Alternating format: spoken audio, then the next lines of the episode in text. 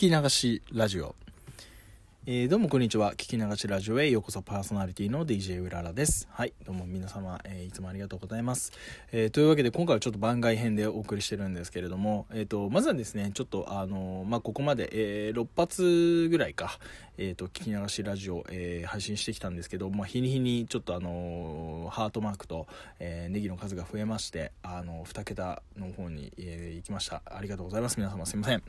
えというわけでこの場を借りて感謝を、え申し上げます。はい。というわけでして、えー、っと、今回ちょっと番外編という形でやらせてもらってるんですよ、急遽。で、それが、まあ何なのかっていうちょっと説明を先にさせてください。えー、っとですね、まず、ちょっとこのラジオトークで配信を決める前に、あの、もともとは YouTube でラジオチャンネルを作って配信しようと思ってたんですよ。で、その時に、まあ10年来の友達に、あの、どうかなと、なんかちょっとこういうのやろうと思ってるんだけどっていうふうに相談したら、まあいいんじゃないっていうことで、あの、まあ相談にいろいろ乗ってくれたんですよ。で、その時に、じゃあ脚本とまではいかないんですけど、そんな大げさなもんじゃないんだけど、なんかその友達にお題をちょっと4つぐらい書いてもらって、で、人配信の中で、えー、それに沿ってちょっとフリートークを繰り広げてい、えー、きたいから、ちょっとお題をくれよという形で友達にお願いしたんですよ。そしたらその時に4つぐらいお題をパパッと送ってきてくれて、えっ、ー、と、まあ、で、それでちょっと、あの、分かったみたいなこと言って、YouTube にあげようと思ってたら、ラジオトークでいつまでか傷がついたら反省してたというとこで。で、今日なんか、あの、友達の方から、お前、あれどうなったんだよ、つって、やんねえのかっていうことだったんだ。実はちょっとこっちでやってんだよって言ったら、なんでお前、お題送ったんだったからやってくれよ、みたいなね。ま当然だと思うんですよ。僕がお願いしたわけなんで、ずっと待っててくれたみたいで、はい。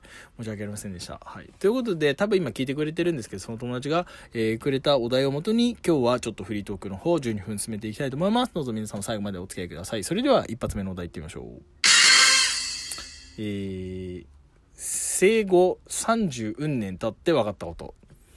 うん、まあ、これ30運年っていうのは、いわゆる、まあ、僕の年なんですよ、そのまま。要するに、生まれてきて、まあ今日までで、なんか分かったことってあるっていうことなんですけど、うーん、そうですね。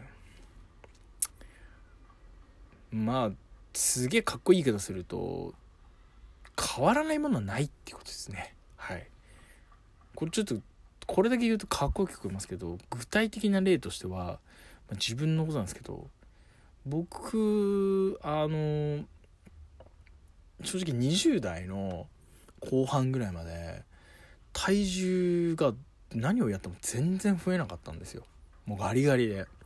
でうちの、まあ、家族とか見てる限りだと、やっぱりまあ痩せ型なんで、まあまあ、うちは太んねえ家系なんだなと。で、僕結構体食感なので、あのー、結構まあ、むちゃくちゃな食生活してたんですけど、うん、ちょっと例にとってみると、あのー、まあ、わかりやすく言うと、傷物語の小説にすごいハマってた時に、あの、傷物語じゃねえな。あの、まあ、偽物語か。偽物語とか。まあ、あの辺の物語シリーズにめっちゃハマってた時に、あの、キスショットが、あの、まあ、ね、推しの忍になった後のキスショットですよね。まあ、その忍の大好物っつったらもうあれじゃないですか。ミスタードーナツじゃないですか。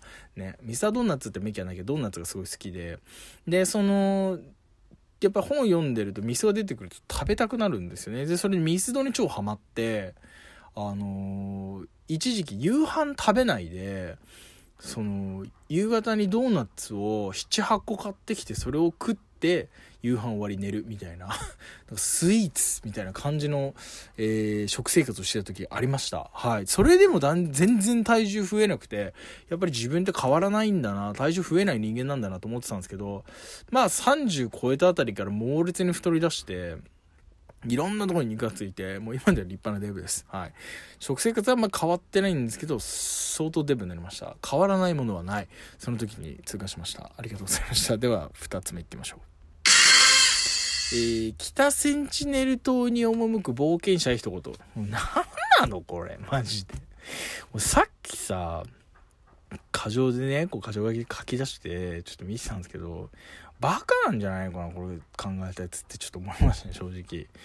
この、何なの？この空気感の変わり方はっていう、温度差っていうかさ、1個目はなんとかできたけど、2個目はこれ難しすぎるよね、正直。で、北センチネル島って何って、これ全くね、あの、下調べなしで喋るの無理だったので、ちょっと卑怯だと思ったんですけど、Google で調べさせていただきました。はい。北センチネル島ってインドの、なんかあの、東南の方にある、あの、100人ぐらいの部族が住んでる島らしいんですけど、なんか、その、ナショナルジオグラフィックの記事によると、えっ、ー、と、そこになんかあの、白人の宣教師の、キリスト教のね、宣教師の方が行って、えー、弓矢で撃ち殺されてしまったという、あの、悲しい事件が起きた、えー、島です。はい。で、まあ、そこに行くと、あの来訪者は弓矢の雨で歓迎されることになるみたいな、最後にあの、なんかちょっとね、皮肉みたいな冗談があの書かれてたんですけど、はい。うん、まあ、その行く冒険者がいたとしたら、そこに一言っていうことでね、うーん、なんですかね。まあ、なんか、気をつけてねっていう。ごめんなさい。難しいじゃん、こんなの。無理だよ。うん。まあまあいいやいいや。じゃ次行きましょう。なぜ市場からモンキーバナナが消えてしまったのか。これはちょっとわかんないんですけど、モンキーバナナってないんですか？今。ね。僕、ごめんなさい、正直バナナってあんまり好きじゃないんで、特に、今普段スーパーよく行くんですけど、あの、食材とか買いにね、結構好きなんで。バナナにそんなにこう気をつけてたことがないんで、そもそもモンキーバナナってないの？スーパーに今。ないもんなの？わかんないけど。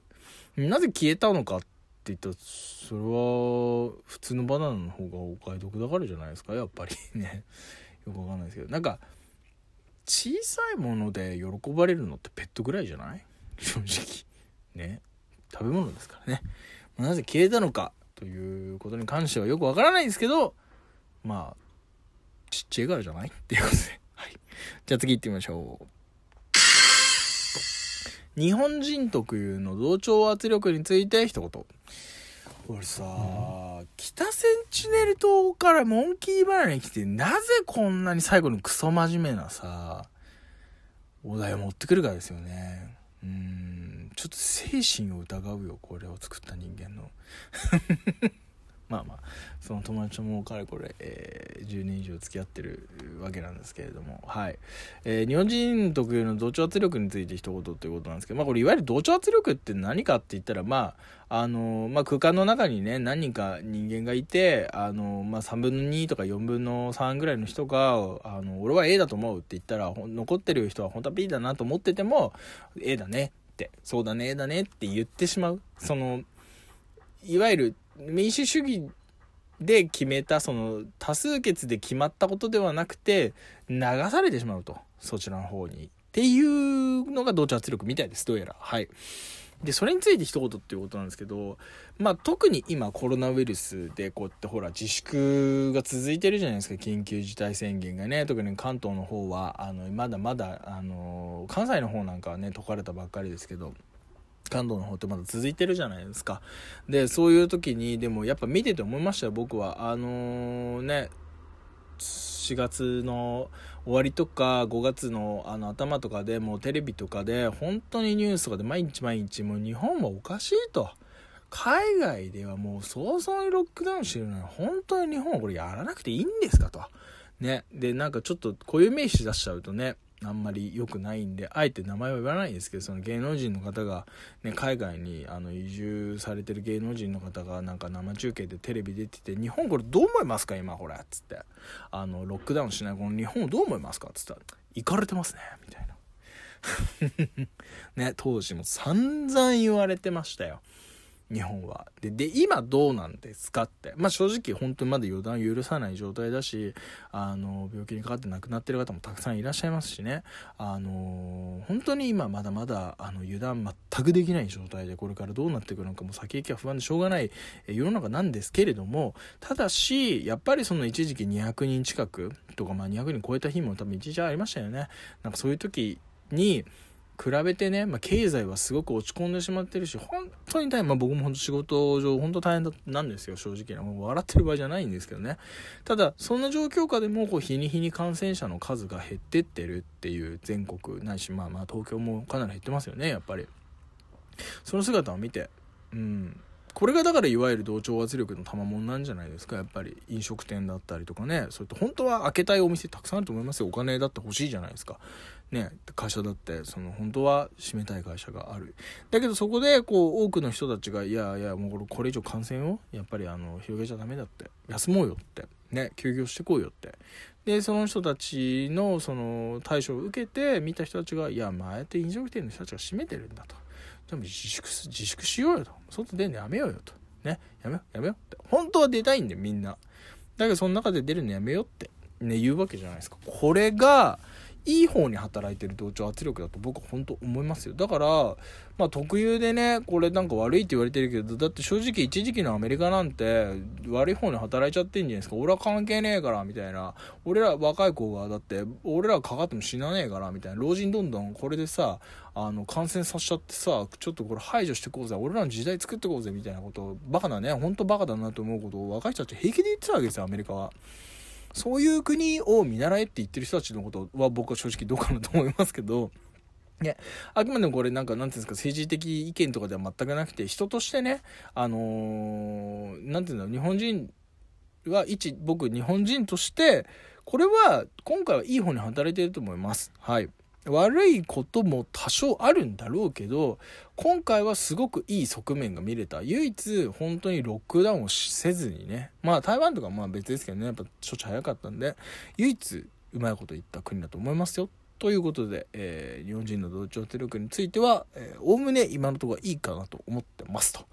はい。そんなところで 4つのお題に喋り終わりました。すげえ配分難しかったです。もうそろそろ限界の12分なんですけど、まあそんなとこで、ちょっとありがとうございますと。ね。また機会あったらちょっとこの友人の、えー、お題会を作っていきたいなと思ってます。皆様本日は聞いてくださってありがとうございました。聞き流しラジオ、えー、聞き流しラジオ、お相手は DJ のうららでした。ありがとうございます。